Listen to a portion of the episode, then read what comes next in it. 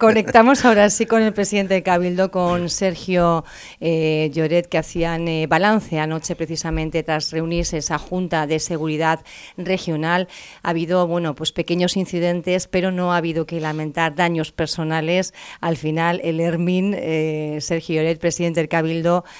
ha sentado muy bien a la isla de Fuerteventura. Buenos días, Filla, y a todos los que nos escuchan. Bueno, yo creo que si hacemos un balance global eh, podemos decir que, que sí, afortunadamente, en primer lugar, como tú bien decías, que, que no, haya no hayamos tenido que lamentar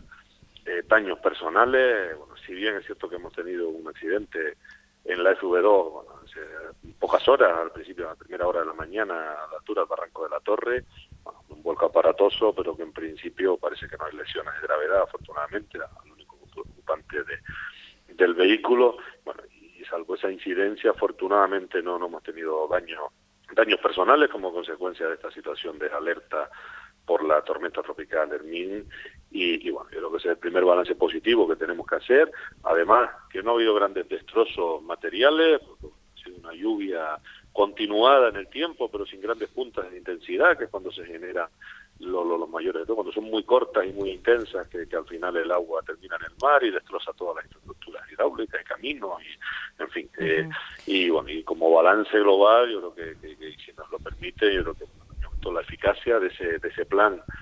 que habíamos hecho desde la institución insular, desde, desde el Servicio de Obra y Maquinaria, en acondicionar los principales cauces con mayor riesgo de inundación de la isla,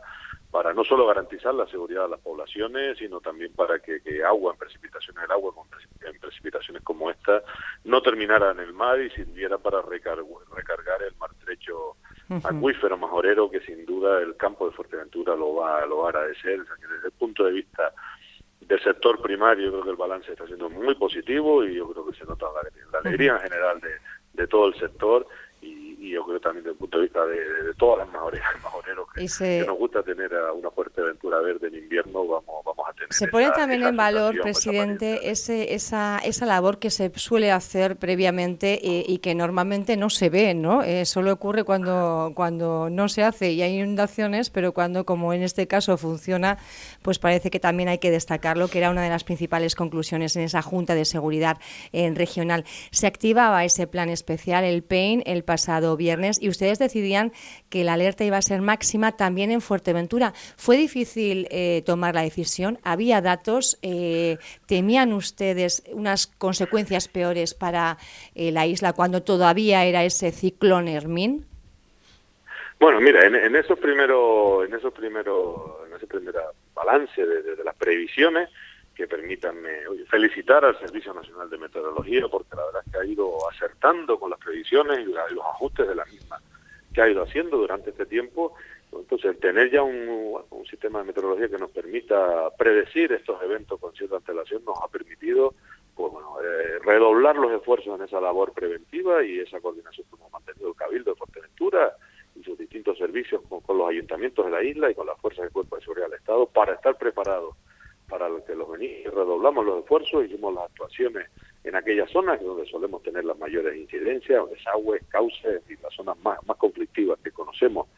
en la isla, como, como efecto, digamos, inmediato en esos días, en esos días previos, eh, bueno, ahí a Lanzarote y Fuerteventura, desde el primer momento nos decían, quizás que la previsión que fuéramos las islas más afectadas,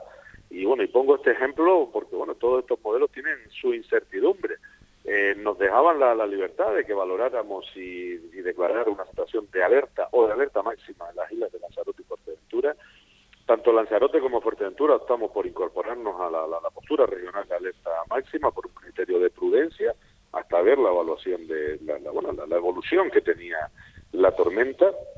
Pero, eh, bueno, un ejemplo porque la previsión es que era la isla más afectada, pudiera ser, eh, iba a ser el Hierro y las islas occidentales, y finalmente fue Gran Canaria, porque se desplazó un poco la, la, tormenta al centro, o sea que con el mismo criterio podíamos haber sido Lanzarote y Fuerteventura las más afectadas durante la tormenta, que finalmente fue que fue la isla Gran Canaria, que el uh -huh. Hierro, La Gomera y La Palma han uh -huh. tenido incidencia, pero la que peor ha tenido las peores consecuencias de, de, la de la tormenta tropical ha sido la isla Gran Canaria, o sea, yo creo que aquí el criterio de prudencia debe imperar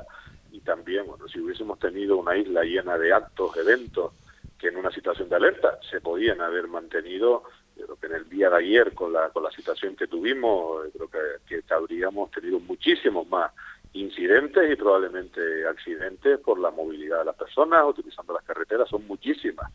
las actuaciones que hemos tenido que hacer durante todo el día de ayer y, toda la noche. ¿Cuántas intervenciones finalmente, presidente? Más o menos cuántos, cuántas intervenciones han llevado a cabo. En, número no, no les sabría decir, bueno, podemos sacar la cuenta, pero han sido muchísimas por toda la red insular de carretera, sobre todo con incidentes de, de que bueno, el agua ha desbordado la calzada en alguna zona, ha habido desprendimiento, arrastre de materiales y ha habido que estar continuamente, pero en muchísimos sitios. Afortunadamente solo tuvimos que cortar una vía durante unas horas, que fue el tramo desde Pájara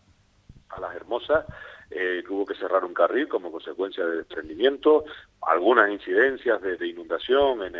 el paso inferior de, la circunvalación de Puerto Rosario, en la, glorieta del Matadero, la glorieta de salida a Casilla, y bueno, y y en general han sido muchísimas. La verdad es que no he preguntado el número concreto, pero las hemos tenido repartidas Presidente, por toda la isla. 10 de la mañana, en media hora me parece que tienen ustedes una nueva reunión de esa Junta de Seguridad. Eh, vamos a ver ya que se desactiva esa alarma. ¿Los niños y niñas volverán mañana al cole o cuáles son un poco las perspectivas con los datos que se tienen ahora?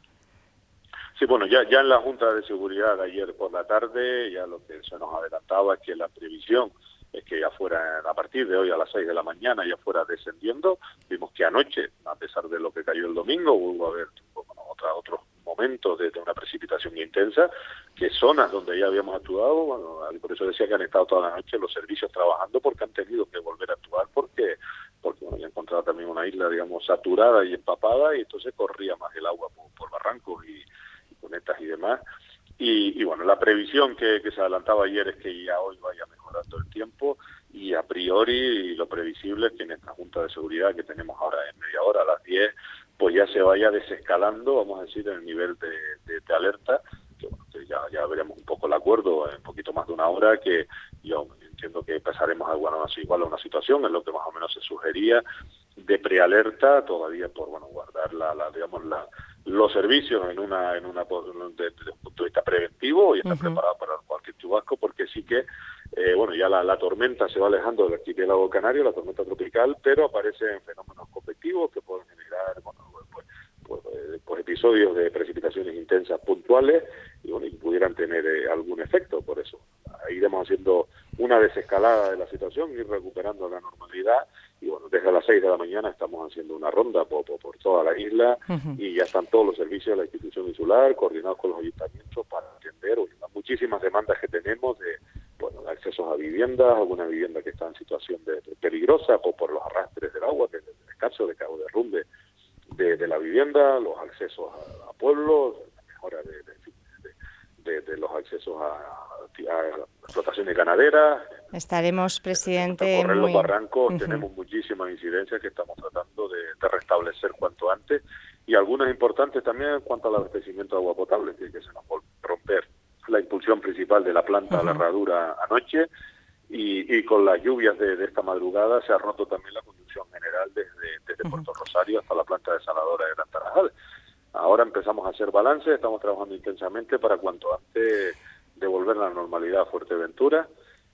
el balance creo que es positivo en cuanto a la actitud preventiva y, yo creo que beneficioso para el campo majorero. Nos quedamos con esas palabras. Sí. Bien, muy bien. Gracias, presidente del Cabildo Sergio Estaremos muy pendientes a las conclusiones eh, tras esa reunión de la Junta de Seguridad que, como decía usted, se reúne a partir de las 10 de la mañana. Un saludo, gracias. Un saludo, Pía. Gracias por el interés. Buenos días.